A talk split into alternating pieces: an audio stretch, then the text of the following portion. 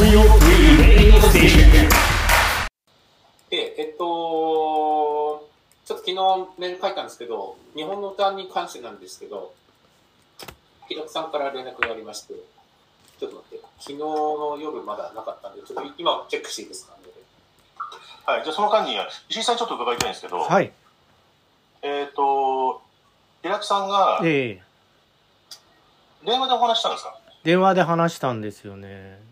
なんか補助金がどうどうこうみたいな話が出てきたよっていうことですよね。そうですね。だから、そこが、まあちょっと僕たちが思ってた構想とはちょっとズレがあるな、というところで、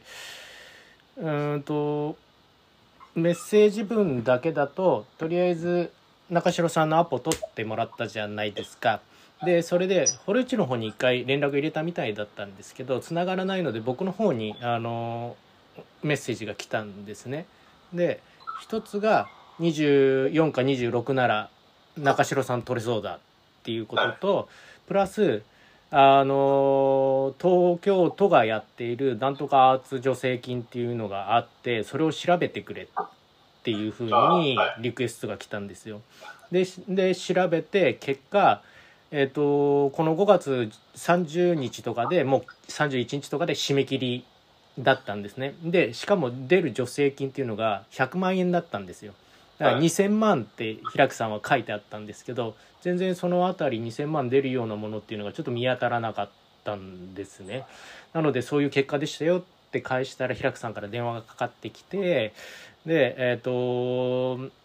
助成金を取るっていう風な形ができたらいいんじゃないかなっていうのを言った理由っていうのがあのやっぱり僕もこの間の会議体で話したんですけど僕らには軍資金がないねっていうところでじゃあどうするってところでネットフリックスを冠にしてって企画を売ってこうっていう話になったじゃないですか。平久さんはそれを助成金から得ようとしたっていうことなんですよね。で、えっと、過去のその日本の歌っていうのは平久さんが言ってる日本の歌っていうのは歌の方のことです。歌には手をつけずにで作った DVD も多分手をつけずにっていう意味だと思います。新しい歌を作って始めていきたいっていうのが平久さんのお話でした。で僕が、うん、僕らはまたこう会議してる中ではちょっと違う意見になっているっていう風なところをまあズバリとは言ってないんですけどやんわりとその前回飲み屋で話したようなこと。だからまずはネットフリックス持ってってみたいなところで考えてはいるんですけどねみたいなことを言ったところでのズレがあるからその中城さんに会うにしてもそこでのズレっていうのは調整した形で話した方がいいですねっていう風なところで僕電話切った感じです。なのでその状況を皆さんに一応共有したつもりではあります。はいみたいな感じはそうですよ。なので、まあ、助成金はちょっとやらないかなと思ってて、大変じゃないですか。結局取れても100万とかだったらね、あのためにやったのかよくわかんないし、誰のお金も出ないじゃないですか。であ100万もらっちゃったらやんなきゃいけないじゃないですか。それ。そう縛りがねかなり出てきてでやっぱり苦しいものが怒られちゃうでしょ。叩かれちゃうでしょ。だから、いや一生一生懸命会議したんでちゃんと仕事はしてますって。まあそういうふうに政治家みたいなこと言って OK だったらいいけど、ほら、お上はさ、一般人にすげえ厳しいからさ。大体でも助成金自体がこの5月とかでその辺りで切れてしまう5月6月あたりで切れてしまうのが多いんだよねチェックしたんだけど、全部今月、今月末で終わってたりとか、はい、あの遅いやつでも。堀内が見てくれたアアーツフューチャーとかっていうのが1200万ぐらいがあったにはあったんだよね。だけどもう切れちゃうデータかなんかなんだよね、だからもうなんそ、うん、っていうかそこの立ち立ち位置から始めるとやっぱりそのまあ最後峰さんがこの間の会議でもおっしゃってくれてましたけど日本の歌のコンテンツ自体がお金を出して見たいものであり聞きたいものであり参加したいものでありっていう風な形に持っていくエンターテインメント性っていうのは今度は今回は大切にしようっていうところとはちょっとまたね違うところに助成金からスタートしてしまうと縛りがあってやっぱり文化活動というかそういうところに根ざしたう活活動？本当になってしまうのかなっていう。だか例えばね、ええ。同じ助成金でも、ら、ええ。そのアート方面の助成金じゃなくて、うん、あの例えばほら、中小企業なんとかじあの助成金みたいなね、うんうんでお要は俺たちのかあのアートとかなんとかと言わず、俺たちの活動うんうん。についてあの助成しますよっていうもんだったらいいかもしれないですけどね。うんうんなるほど。うん。でもそういうだから、助成金その人もあるような気がするけど、ただそれにこだわる必要はないよね。そう、でもそういう助成金って基本返さなきゃいけないから、その助成金っていう名のだけの、なんていうのかな、一時金みたいな感じで、ちゃんと返していかなきゃいけないっていうのが出てくるから、であの、お上から金借りるのよりめんどくせえしさ、消防士さ、だってうちの何百ページって書かなきゃいけなくなるじゃん、また、なんか資料とかさ、バックグラウンドとか、クソみたいな感じでしかないから、まあ、民間から、民間から金取るのが一番早いし、一番安全というか、一番わかりやすいと思うので、そうした方がいいとつって、お金があるところからね、かけばいいかなと思ってるので、なのでそういった意味ではなんだろう、今回やっぱりどう考えても、えっ、と、前回私たちが作ったものを、あの、をレバレッジかけないと、ストーリーとしてなんか成り立たないっていうのが一つと、せっかく坂本さんのそのレジェンドを、レガシーを、スミス何も使わないっていうのがちょっと意味がわからないなっていうところはあるかなと思っている状況なので、うん、新しいのは作りたい。それは間違いない。それただ、か結果っていうか最終目標のところだよねやっぱり理解してもらってからじゃないとその新しいものの価値がうんわからない突然なんか始まっなんか新しいね子供たちのために童謡を作りましたみたいなのが例えば細野さんがやったとしてうん、うん、どうなんだろうっていうのはやっぱりどうしてもうん。そう、だから、うちらはもう理解してるからいいから、うん。新しいの作りましょうですって入れるけど、他の人たちは初めましてだから、え、なんで。みたいなそう。やっぱり分かんないんだよね。いきなりなんだよね。そう、しかもうちらがやってた活動っていうのはすごいクローズドなところだから、うん。そのパブリックではやってない、まあ、なん何回かね、芸人さんたちはさかもしれないけど、その基本クローズドじゃないですか？あの、だよていうかさ、そもそもねこれこれってさ、あのー坂本教授が始めたストーリーの上に乗っかってる話なんで、そうそうそそう。こを、そこをいきなり今回なしでもって、いきなり別のこと始めたんじゃ、そうそうそう。もストーリーの上にいないからね。そうそう。だったら別にでおままさにないよねっていう話じゃん。ごめんなさい昨日昨日夜皆さんにメールを送ったんですけど実は原田真一さん顔出してくれた方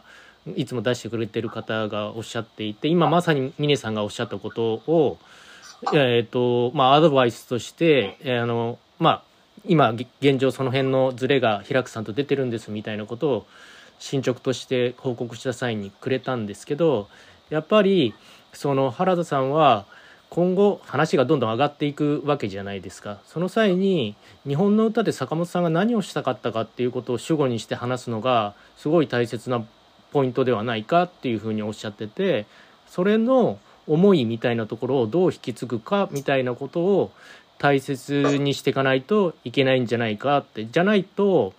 今多分ビジネスの話っていうのがすごい多分たくさん来てんじゃないのって。そうすると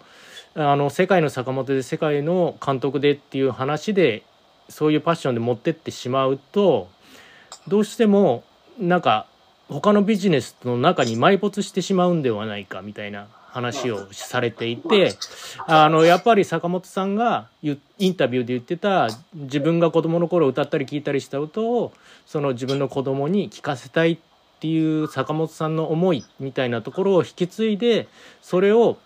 より発展させていくためにネットフリックスとかそういったところをプランニングしていきたいっていうふうなことを言っていくってことをそういう道筋でお話をした方がちゃんと届いていく話になるんではないかっていうふうなことをおっしゃってました。その時にやっぱりその前回まとめたのを送って堀内くんがオレンジであのインラインしてくれたんだけどその Z 世代ってところを堀内が最初からずっと言ってくれてはいるんだけど、まあ、そこに引っ掛けてこうブーストをかけたいっていう思いはすごく理解はするんだけどその坂本さんのインタビューの考えを軸にしてそれを引き継いでいくとなると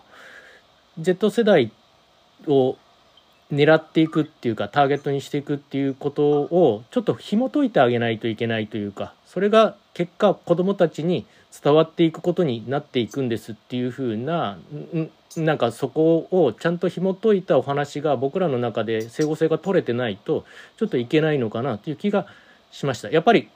そもそもね童謡というもののカテゴリーなので子どもたちに聞かせるためのものである。その形がいろんな世代に対して届くのはいいんだけどその童謡っていうところにはいるんだよってことをどうどうなんだろう今回のプランしていく時にあるべきなのかその Z 世代を狙う時のスタンス紐解き方っていうのは一つ考えないときは考えとかなきゃいけないことかなっていうふうにはちょっと昨日原田さんにアドバイスいただいてそこはやっぱり子どもたちにっていうところの思いを引き継いでいくことになるんだからそこはちょっとちゃんと考えといた方がいいんじゃないかなっていうそじゃないと話していく時にちょっとただビジネスとして捉えられちゃうと他のビジネスの中と一緒にされちゃうよっていうふうなちょっとことを言われたのでちょっと共有しといた方がいいかなと思いまして、はい、だからそのそういった意味では、うん。えっと、子供というのを僕は Z 世代に置き換えてるけれども、うん、そこが多分ジャンプしてるから紐解きた方がいいんだよねわそうだね、うん。そのジャンプというよりも、うん。そういった意味では僕たちの活動を知ってる人たちはもう第一章でそれをやったわけだから、うん。その10年経ったわけじゃない。うん。僕たちがやった人たちが言ってしまえば同じ人にもう一回当てに行くんだよって話で。うんうんうんうんだって10年前10歳だった子が今20歳とかになってるわけでしょ、うんで小学校1年生だったら6歳とかだっ16歳とかまさに Z 世代って真ん中じゃない、うんうんまずそこが第一うんうん。点で、えっと実はもう一度リバイバルして一回聴いてくれてる人たちがもう一回子供たちを思い出せる唯一の手段が僕たちの歌なわけじゃない、これってないことだよねってう話、ん。だから、えっと、そそれが僕の言ってる Z 世代ということ。別に僕はその下のまた続けずに小学校でやるっていうのも全然いいんだけれどもいやいやいやつ活動したくないなと思っていて。そこがでうん。もう一つはマネタイズしなきゃいけないって話だから、うん。どうマネタイズしていくかというところはもう Z 世代を中心にやっていかないと彼にはならないよっていうこととあと彼らはテレビも見ないラジオも聞かない時代になってきているので唯一聞くのがネット系ですと。でそういった中ではもちろん今回ソーシャルメディアも使うけれどもちょっと,、えっと去年の夏とかバズバズってたのが、えっとなんか昭和の音楽を使って TikTok で踊ってみたみたいとかなんか食べてみたみたいにいろいろやってたんだけれどもなんかそれが聞いたら「えこの人知らないですけどいい歌ですよね」みたいなことを言う昭和の歌なんですねみたいな話で中には「はいこれ国家から昭和の歌知りました」みたいな人がいるから同じような効果っていうのは全然できるんじゃないかなと思っているということなのでどちらにしても、えっと、今回はマネタイズをどうしていくかっていうところがもうピンポイントに来るのかなと。のが裏テーマであって確かにあの原田さんがおっしゃることは間違いないので、えっと、一ついいなと思ったのは今の話を聞いてて。受け継ぐ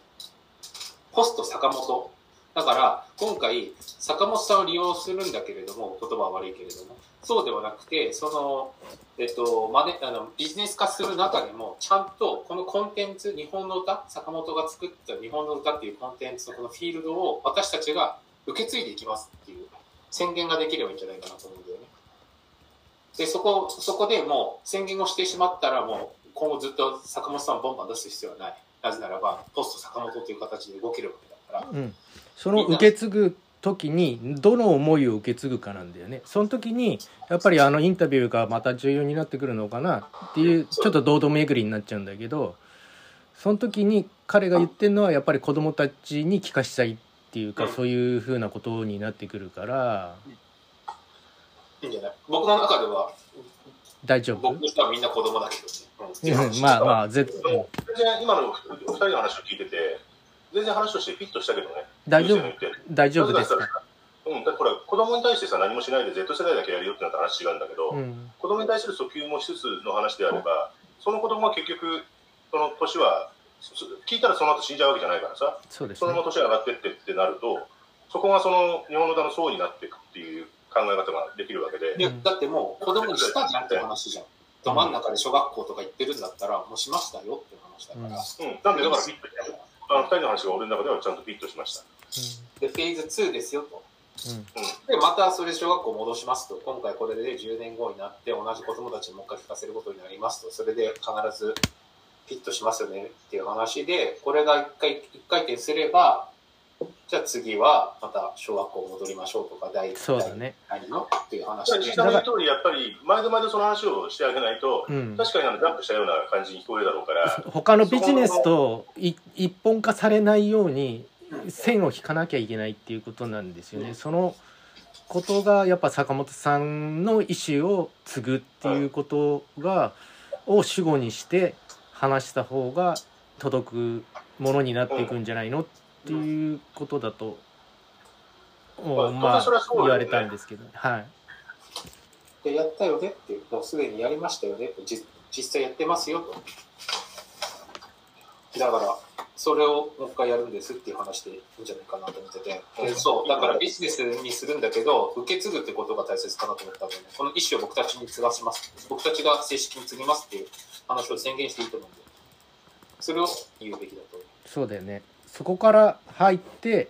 あの今回こういうことを考えてますっていうふうに知ってって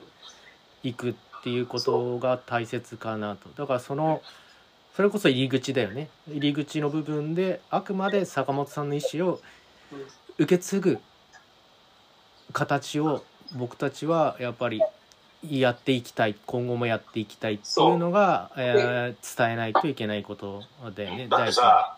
だってさ、Z 世代はおろか、その上までもあの視野には入れとかないと、そうですね。だってさ、さらに Z 世代からさらにさ、年がいって、30ぐらいになってさ、子供を産んで、その子供にその親たちがさ、知らないとね。いうことじゃん？うん。だからそれで言ったら、全くもってその Z 世代はジャンプした話をしてるわけじゃないけれど、うん。いきなりその話だとジャンプしたように聞こえちゃうといけないからって、そういう話だそうそうと思うんだよねそうです。そうです。だからその経緯というか流れを丁寧に話さないといきなり Z 世代って言われちゃうとそうだね。もうもう金だけの話かっていうふうに聞こえてしまうのがすごく悔しいじゃないですか。でも一方で、うん、金の大切さを彼らが一番知ってると思うんだよね。それは分かってる。分かってだからそるこを、うん。なんつうのかな、もう隠したくないんだよね。うん。ないがしろにしろって言ってんじゃなくてそれをブオブラートにすんなとかそういうことでは全然ない。全然ない、前回はあれでよかったけれども、うん。なんかお金と無縁のところでやりますみたいな完全に文化活動というかもうボランティアですっていうのは全然あ OK でもやったからさあれがあったから今言えると思うんだけれどもちゃんとそういうバックグラウンドがちゃんと事実として残したから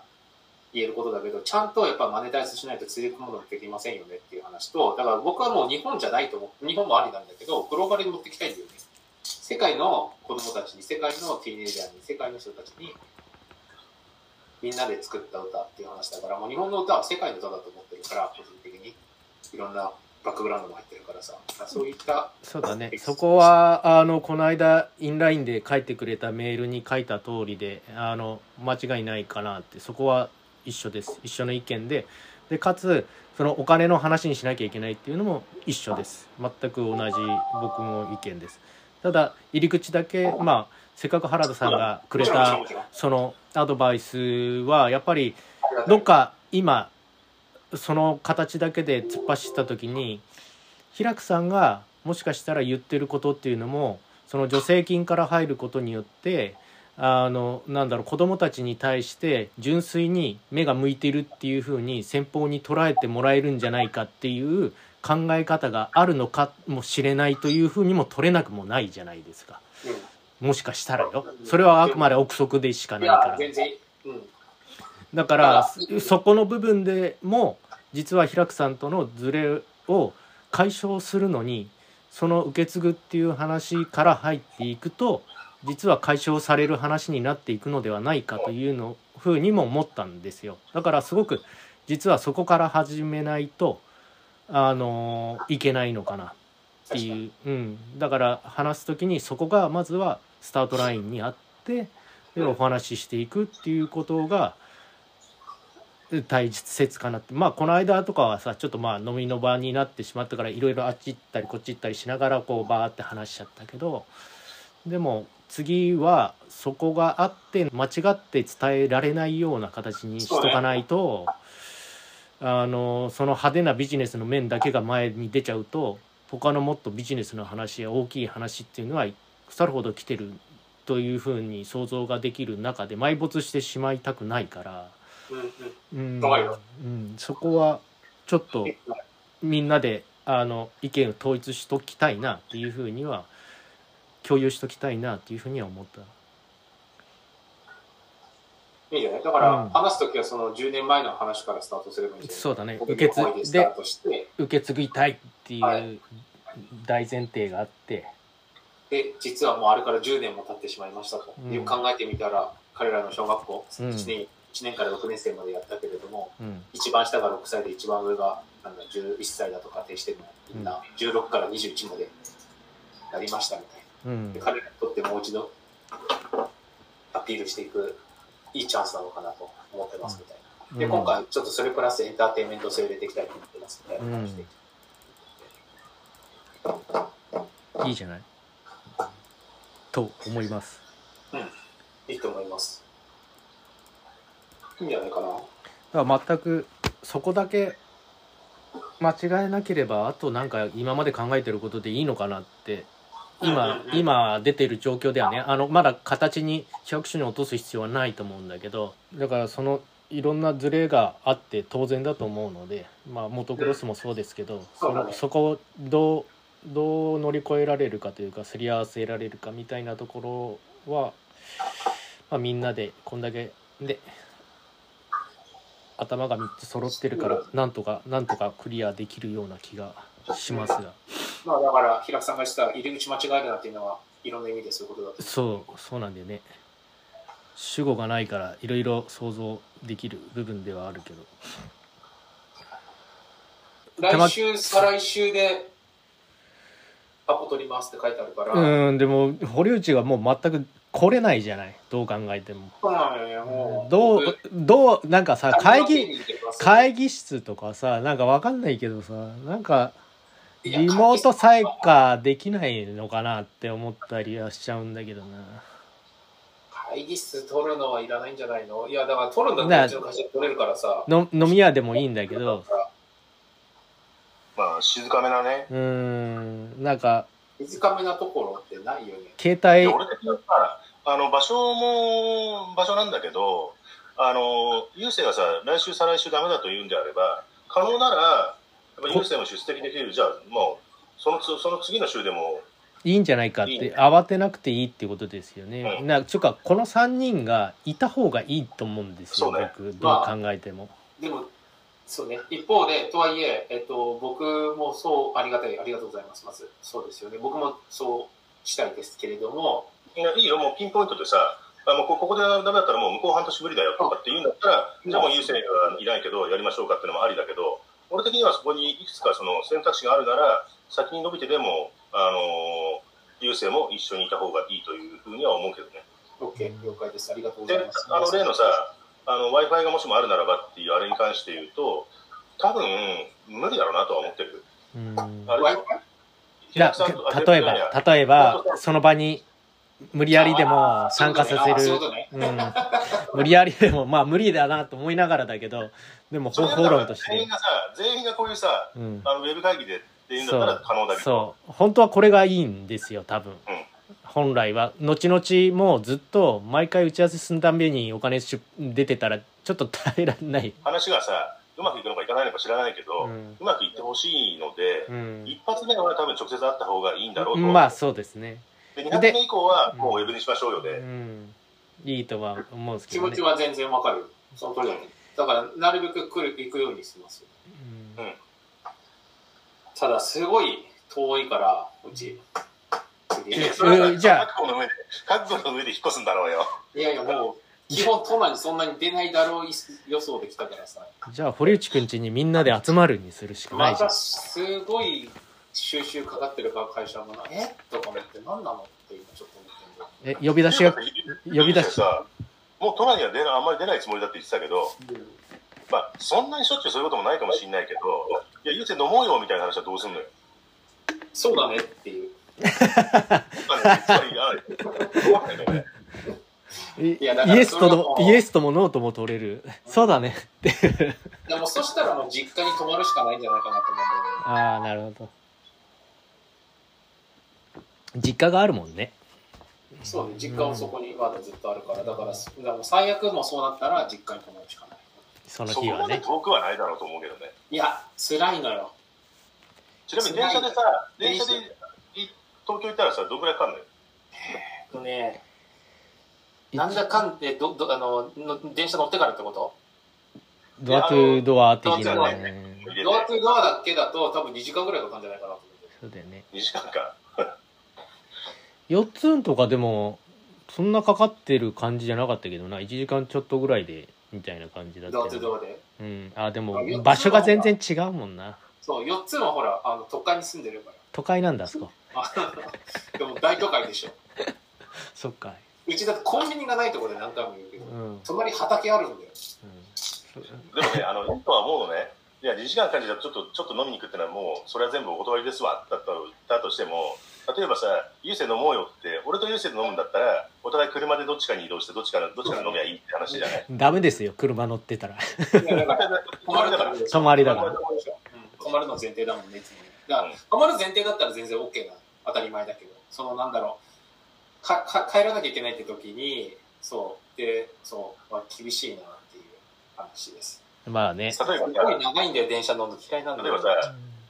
俺とゆうせいが、あの、その飲み会に俺俺もゆうせいも出席してんだったら、じゃあ帰りはさ、うちに泊まってきゃいいじゃんって言えりゃいいんだけど、俺んちもなかなか、なかなか 行きやすくはないからね。